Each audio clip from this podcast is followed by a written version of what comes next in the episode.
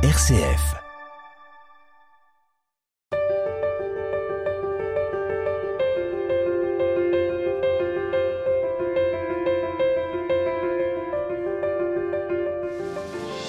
Incroyable vitalité, Mère Thérèse arbore fièrement ses 93 ans. Fondatrice de la maison de retraite du Sacré-Cœur d'Ernemont à Rouen en 1991, il y a donc 32 ans, Mère Thérèse nous conte l'histoire de cette maison en relisant son parcours de consacrée. Elle est mon invitée dans Témoin. Témoin quand la foi se raconte.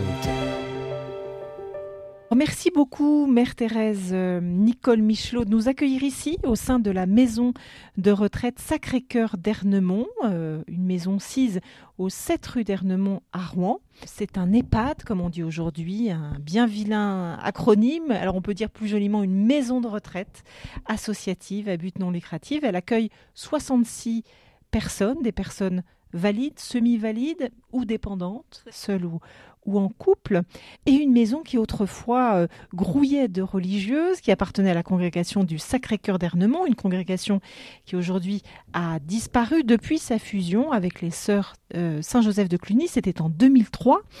Alors, euh, Mère Thérèse, combien êtes-vous aujourd'hui? De sœurs d'Ernemont, oh, je crois qu'il en reste une quinzaine. Un peu dispersées parce que après la fusion, on nous a pris des sœurs pour aller dans les communautés diverses de Saint-Joseph de Cluny. Je crois qu'on a eu deux décès récents. Peut-être qu'on reste à 12, j'ai pas refait le compte, mais peut-être qu'on reste à 12.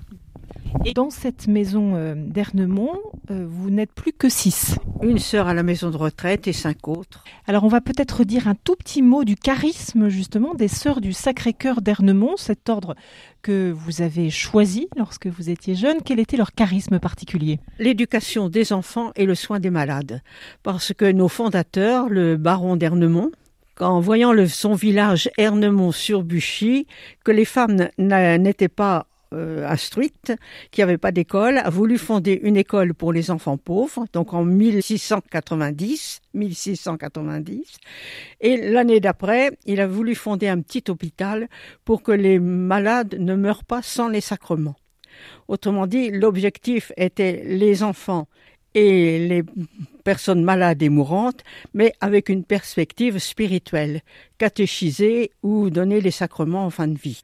Alors Thérèse, vous êtes née en 1931, c'est ça? 30.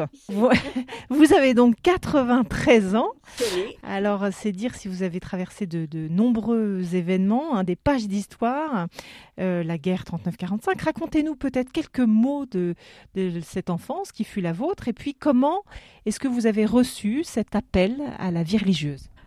Euh, Je crois que petite fille, je ne connaissais pas de religieuse, hein, parce que je suis un pur fruit de l'école publique, de collège et de lycée public de Vernon. Mais je crois que petite fille, j'aimais prier. Je suis née dans une famille chrétienne. Hein. Donc j'aimais prier et puis je me retrouvais euh, seule dans ma chambre, prier. Euh, et dans ma petite tête, sans trop savoir ce que ça voulait dire, je serais sœur, je serais religieuse. Bon, cette idée-là, euh, je l'ai gardée. Et puis, bien sûr, à l'adolescence, elle a pris vraiment corps d'une vocation religieuse. Et j'ai dû réfléchir et attendre un peu parce que cela faisait beaucoup de peine à maman. Maman a eu beaucoup de mal à accepter ma vocation. Pourtant, il y a d'autres enfants à la maison, bon. Mais maman, personnellement, avait sûrement d'autres projets pour moi dans sa tête, j'en sais rien. elle a eu beaucoup de mal à accepter ma vocation. Donc, euh, j'ai attendu et réfléchi tout en pensant je serai religieuse. Les seules religieuses que je connaissais, c'étaient des sœurs de Saint-Vincent de Paul, avec lesquelles j'ai fait des colonies de vacances, jeunes filles. Mais, oh, elles m'ont tendu la perche. Hein. Mais non, parce que c'est une congrégation internationale. Euh. Et en 1950, je suis venue à Rouen, j'ai logé euh, à la protection de la jeune fille pendant mon bac et j'ai découvert la communauté de la congrégation du Sacré-Cœur d'Ernemont diocésaine. Donc, euh, diocésaine, ça voulait dire que si j'entrais dans cette congrégation, jamais je ne partirais très loin. Donc, en entrant, je pouvais dire à maman, je ne serai pas très loin, tu pourras venir me voir et moi je pourrai venir en vacances facilement ou s'il y a quelque chose euh, à la maison, je pourrai venir. Voilà. Et vous étiez l'aîné de, de, la fratrie? J'étais l'avant-dernière. Il y a un petit frère derrière moi. Et donc votre maman a fini par euh, bien accepter? Elle a fini par accepter et en fait elle est morte très vite parce que maman est morte l'année de ma profession perpétuelle. Maman était une insuffisante rénale. Elle a même été l'un des premiers cas traités à l'Hôtel Dieu de Paris sur le premier rein artificiel, les premières dialyses. Mais c'était trop tard. Alors au sein de cette congrégation, Mère Thérèse, quelles ont été vos, vos principales missions? Bien, j'avais commencé des études de sciences avant d'être religieuse, et puis il y avait plus de fac à Rouen. Les, mes, cours à moi étaient à côté du, du musée. Il y avait la fac de médecine, et puis il y avait deux petits amphis pour lettres et sciences. Moi, j'étais en sciences, et après, il fallait aller à Caen. Donc, j'ai pas voulu aller encore à Caen. Donc, j'ai travaillé un an. J'ai interrompu mes études. J'ai travaillé un an et puis finalement, je suis entrée à la congrégation. Et quand je suis entrée à la congrégation, on m'a dit dommage d'avoir interrompu. Donc on a voulu m'emmener à Paris pour refaire des études. J'ai dit non, parce que des études de sciences, ce sont des cours et des travaux pratiques. Autrement dit, on est pris quatre ou cinq jours par semaine. J'ai répondu, c'est pas la peine que j'entre en communauté, c'est pour m'expédier à Paris et à la faculté. Donc on a respecté mon choix. Donc, euh, j'ai fait mon noviciat, mes professions perpétuelles en 1958. Et dès 1955, à mes premiers vœux, on m'a envoyé enseigner à l'institution du Sacré-Cœur. Mais je logeais encore ici. Et j'y suis allé après, en 1958, comme professeur, euh, logeant sur place euh, l'institution du Sacré-Cœur, rive gauche. Et à ce moment-là, il y avait toutes les lois qui remettaient en cause les diplômes des enseignants. Et il y avait la faculté Rouen qui s'était construite à Mont-Saint-Aignan. Donc j'ai repris les études, j'ai fait une licence une licence et une maîtrise de sciences, sciences, physique, chimie, etc. Je me suis retrouvée toute seule comme bonne sœur à l'institut de chimie, mais ça n'a posé aucun problème. Mon professeur arrivait avec l'humanité sous le bras, et puis voilà. Bon. Donc j'ai fait ces études-là, ce qui m'a permis après de, de pouvoir enseigner jusqu'à la terminale et même d'être directrice de l'établissement, ce qui a été fait en 1970. Donc j'ai été nommée directrice de l'école, collège, euh, lycée et supérieure de la petite communauté. Et à ce moment-là, j'avais déjà le souci, comme j'ai eu pendant tout le, le temps où j'ai enseigné, de la formation chrétienne et des jeunes et de mes professeurs. Je soignais beaucoup la catéchèse, les temps de prière. C'est ça qui a dû me faire repérer pour qu'en 1976, je sois élu supérieur général.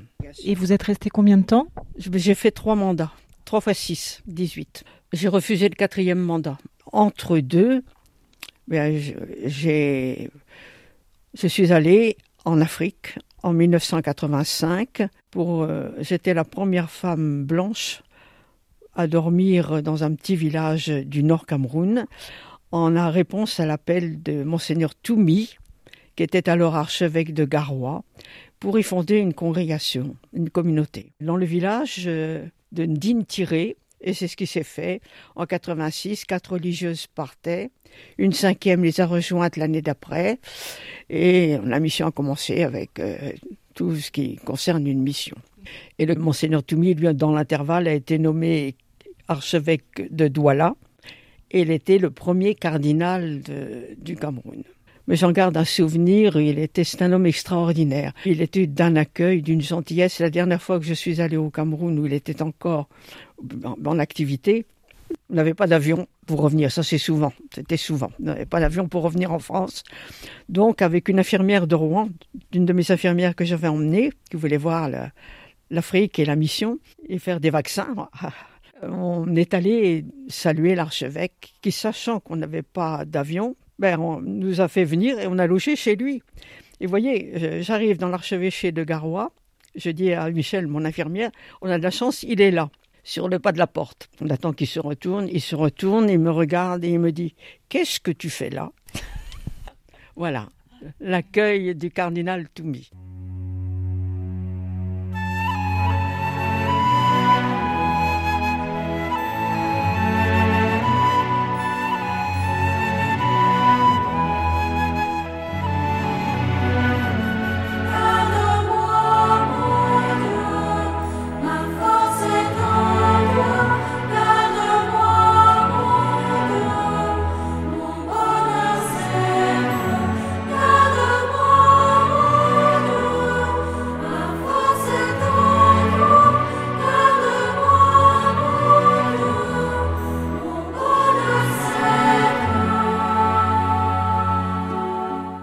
La foi se raconte dans Témoins. Alors, on l'a compris, hein, vous étiez aussi enseignante, directrice, souci de l'instruction, du, du, soin de la vie spirituelle. Comment est-ce que vous avez eu l'idée, ou l'idée vous est venue, ou on vous a demandé de créer, en 1991, on, on va un peu vite là peut-être dans le temps, de créer cette, euh, cette maison euh, de retraite d'Ernemont? Parce que c'est vous, Mère Thérèse, qui l'avez créée. Ah oui, oui. En 1990, je faisais les comptes avec mon comptable de la fiduciaire de France qui me dit, vous savez, votre situation financière, euh, limite. Mais forcément, mes sœurs en retraite ici, mes sœurs âgées ici, avaient de toutes petites retraites. Travaillant en hôpital ou en clinique, elles étaient logées, nourries, donc elles recevaient ce qu'on appelait une indemnité de vestiaire. Ça ne donnait pas de, retraite. Et puis, celles qui ont enseigné avec des contrats, d'accord, mais c'était la minorité. Donc c'est sûr qu'au plan financier, euh, ça devenait un peu gênant. En juin 1990, donc, on célèbre le tricentenaire de la fondation de la congrégation. J'avais invité Monsieur Le Canuet, qui était déjà venu une fois ou deux. Je l'avais invité pour couper le cordon de l'exposition. On avait fait toute une exposition avec nos documents. Vous savez, la lettre signée de Louis XIV, Louis XV, etc. Enfin, des magnifiques documents. Et puis après, il y avait un pot d'amitié, bien sûr. Et il me dit, mais d'où sortent toutes ces sœurs âgées Elles ne sortent de nulle part, elles sont là. Et il me dit, et financièrement, comment faites-vous? Oh, je dis, non, pas aujourd'hui, monsieur le Canuet, pas aujourd'hui. Il me dit, si, justement, aujourd'hui. Alors j'ai dit, ben oui, financièrement, ça devient juste. Il me dit, il faut faire une maison de retraite agréée. Il y avait aussi monsieur Suot, qui à l'époque était ce qu'on appelait responsable de la direction départementale de la solidarité. Je trouve que c'était plus joli comme nom que aide sociale. Direction départementale de la solidarité, la DDS. Ils ont papoté tous les deux. Et M. Sioux est revenu en me disant, ben voilà, Monsieur le sénateur maire est tout à fait d'accord, vous viendrez à mes bureaux, on fera les dossiers et vous allez avoir une maison de retraite agréée. Bien. On s'est pris rendez-vous et après les vacances, puisque ça c'était le fin juin, vers le mois d'octobre, je suis allée dans les bureaux là-bas et on a fait tous nos dossiers, nos comptes, etc. Les dossiers étaient clos euh, au mois de décembre. Donc 1er janvier, maison de retraite déclarée avec des subventions, bien sûr, prix de journée, à partir du 1er janvier 1991. Donc on m'a dit, puis il faudra quand même accepter quelques personnes civiles hein, dans l'intervalle. Mais on ne m'a pas demandé de papier, rien du tout. Donc la vocation première de cette maison, c'était évidemment d'être le, le, le, lieu de, de des, ret- religieuses. des religieuses, de En retraite. quelques personnes étrangères de façon à être dans la légalité pour qu'il n'y ait pas que des religieuses. Puis des prêtres aussi âgés. Alors les prêtres âgés, j'en ai reçu deux ou trois parce que par connaissance ou autre. Et puis en 2008 ou 9, la maison diocésaine de Bon Secours, qui accueillait les prêtres âgés, a été obligée de fermer, n'étant pas aux normes et n'étant pas viable parce qu'il faut un certain effectif pour que soit euh, au moins viable. Donc, eh bien, j'ai proposé à Monseigneur Descubes d'en accueillir quelques-uns si ça l'arrangeait. Il n'avait pas de solution, le pauvre homme. Il m'en est descendu 17. Il y avait encore une partie de bâtiment qui n'avait pas été transformée. Les sœurs qui étaient à la maison de retraite ont donné leur chambre. Une ou deux résidentes qu'on connaissait bien ont donné leur chambre et sont allées du côté de la communauté, le temps qu'on fasse les travaux. Et finalement, et il a eu une convention comme quoi on accueillerait régulièrement au moins cinq prêtres. Pour le moment, il n'y a plus que deux. Les deux ou trois premières personnes qu'on a accueillies, c'était des, des personnes en grande difficulté, une en difficulté de famille, une autre qui justement n'avait pas de famille, c'était une infirmière qui avait travaillé au Vietnam. Un autre aussi, c'était un SDF qu'on m'avait recommandé. Personne n'a jamais su d'où il venait. Il a retrouvé sa classe et sa distinction. Il donnait le bras aux vieilles dames. Voilà. Puis petit à petit, après, au fur et à mesure des places, on a accueilli aussi des religieuses qu'on a encore maintenant. Donc l'équilibre aujourd'hui, Mère Thérèse, c'est combien de religieux, religieuses par rapport euh, aux laïcs? Alors aujourd'hui, il reste deux religieuses, deux prêtres, parce que bien, les prêtres aujourd'hui, il y a un ou deux prêtres qui seraient en âge et en état de venir ici, mais sachant qu'on va déménager à Franqueville-Saint-Pierre, il préfère aller à la Compassion. Va y venir. Votre maison, hein, la maison d'Ernemont, va ouvrir une nouvelle page de son histoire avec un déménagement prévu euh, dans quelques temps. Alors vous allez donc euh, devoir quitter ce, bâtiment euh, où vous avez écrit un peu toute votre histoire. Alors pourquoi le quitter? Pour le respect des normes, des lois tous les aménagements qui sont imposés maintenant dans une maison de retraite sur la dimension des, des, chambres, sur la largeur des couloirs, euh, sur les différences de niveau, etc. Il y a trois ascenseurs ici, on ne peut pas en faire cinq ou six, c'est déjà un entretien coûteux. Donc finalement, on ne peut pas mettre cette maison aux normes. Donc l'avenir de cette maison appartient évidemment à votre congrégation. la congrégation Saint-Joseph de Cluny et qui ne nous dit pas ce qu'elle en fera. Alors, dire un mot peut-être de, cette fusion. Donc, en 2003, on l'a dit, hein, les, sœurs d'Ernemont fusionnent avec les sœurs Saint-Joseph de, Cluny. Comment ça s'est passé?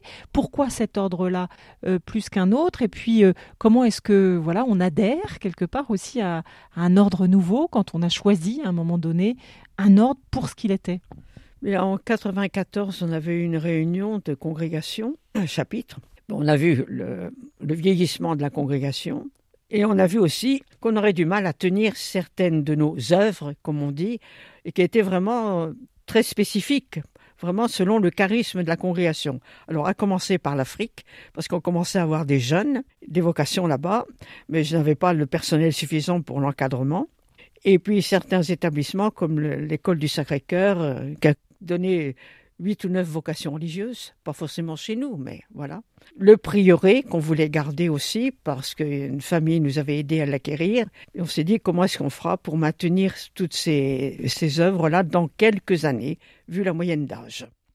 Donc on a commencé par chercher des congrégations proches de la spiritualité, Sacré-Cœur. Et puis finalement, ce n'était pas tout à fait la même ligne.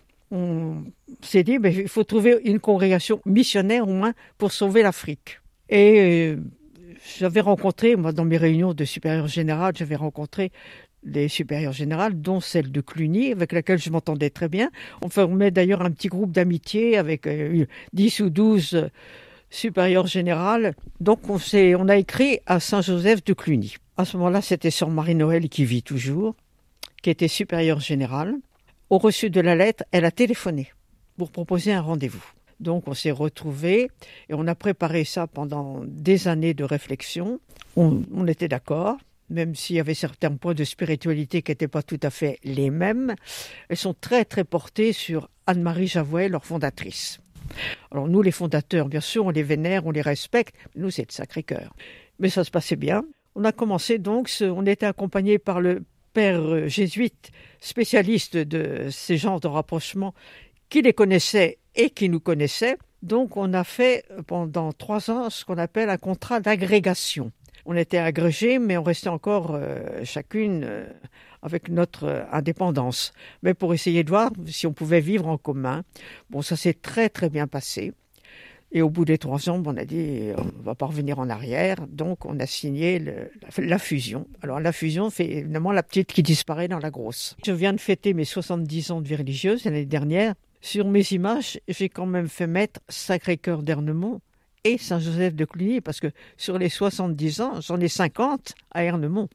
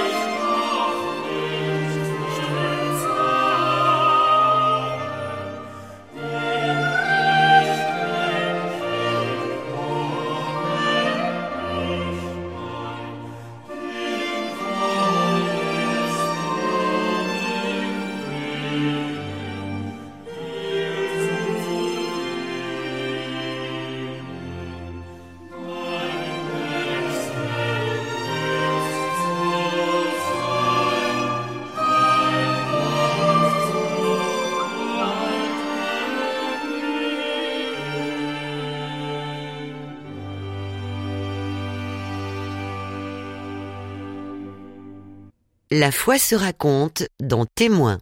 Alors Mère Thérèse, avancer dans l'existence, composer avec le temps qui passe, c'est un long travail qui suppose beaucoup de renoncement. C'est aussi le lieu du combat spirituel. Qu'est-ce que vous pouvez dire à nos auditeurs à ce propos, Mère Thérèse? Bien, plus on va, plus je vais.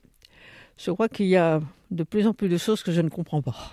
Que je ne comprends pas parce que il me semble parfois qu'il y a des choses évidentes et les, les, lois ou le comportement autour de moi va à l'envers ou à l'encontre. C'est pour ça que je me dis qu'il faut pas trop vieillir parce que finalement après on comprend plus rien.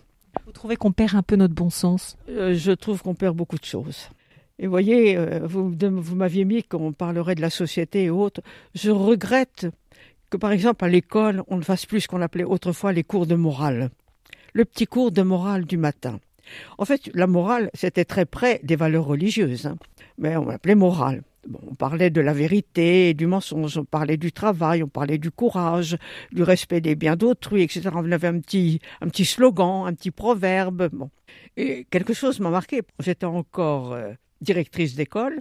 J'avais un petit garçon d'une famille communiste.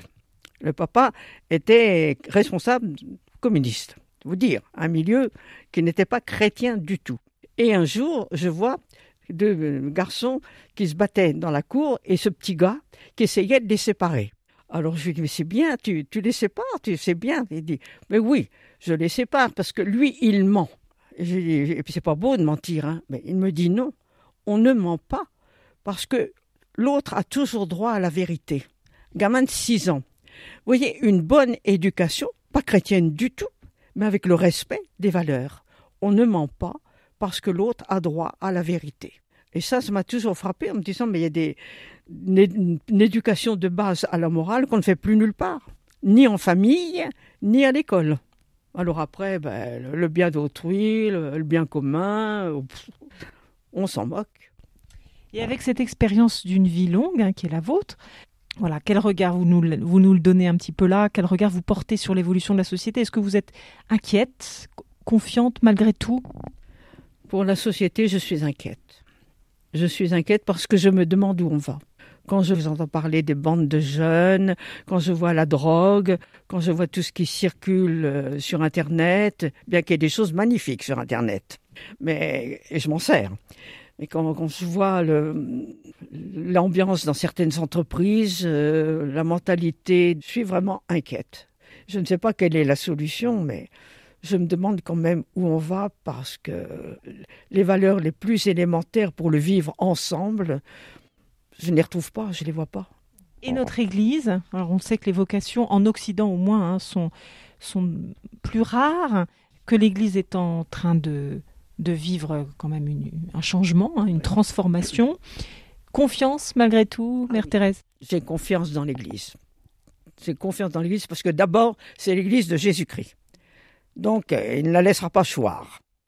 J'ai confiance dans l'Église parce que je, trouve que nos derniers papes, notre pape François, malgré son âge, ses infirmités, ont essayé de faire ce qu'ils pouvaient. Mais ce que je dis quand on me dit l'Église faudrait ceci, l'Église faudrait cela, je dis l'Église c'est pas un canoë qu'on manœuvre comme ça, c'est un paquebot un paquebot à mettre à la mer et on ne l'oriente pas n'importe comment. Et, bon.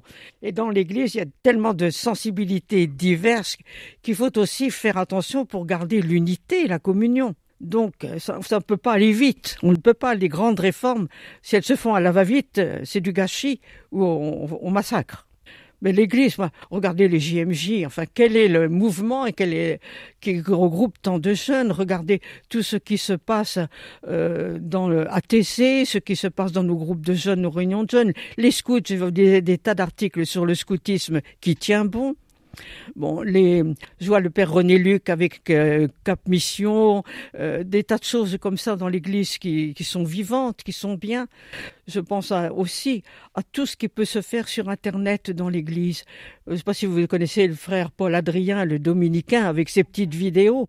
Ben, c'est super. Alors, ou bien ce sont des vidéos de d'enseignement profond, spirituel, théologique, ou bien c'est une petite vidéo clip là euh, sur un événement, sur un fait, tu remets les pendules à l'heure.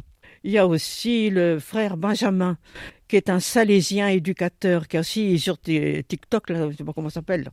Euh, Vous êtes branchée, ma sœur Oui. Il y a la sœur Albertine, c'est pareil. Vous avez des tas de témoignages et de gens qui, qui interviennent, qui disent leurs mots et qui ont du succès, qui ont je ne sais pas combien d'abonnés. Bon, les dominicains, je trouve que les dominicains sont super. À l'heure actuelle, faut voir ce qu'ils diffusent jour après jour.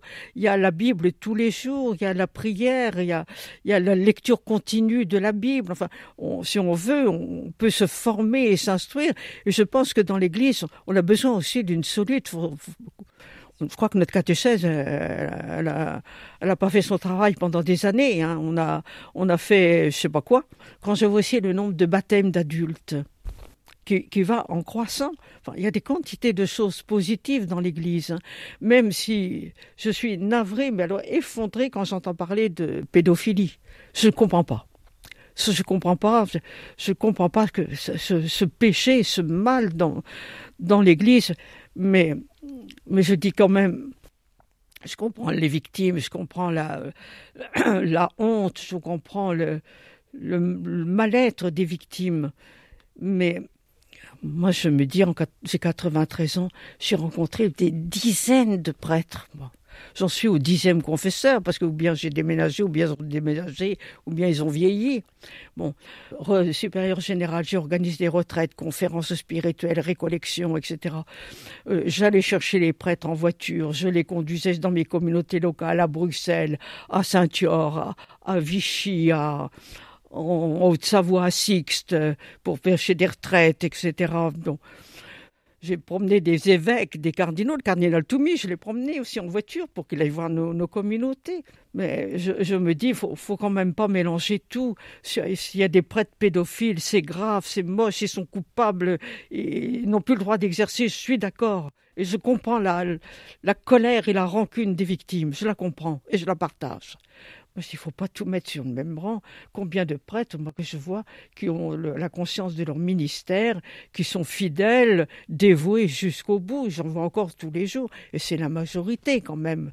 C'est là. Mais quand même, faut avoir aussi que toutes les histoires de pédophilie, selon les statistiques, 95 ou 98% c'est en famille. Et moi, les confidences que j'ai eues, ou les, les personnes que j'ai accompagnées, c'était en famille. C'est un drame dans l'Église, ça. ça c'est une honte, je suis d'accord. Mais il ne faut pas mettre tout le monde dans le même sac. Il ne faut pas désespérer notre Église. C'est pas parce qu'il y a des brebis galeuses que tout le troupeau est perverti. On restera sur cette note d'espérance. Là, le petit mot final du père Paul Adrien l'amour vaincra. Merci beaucoup, ma sœur.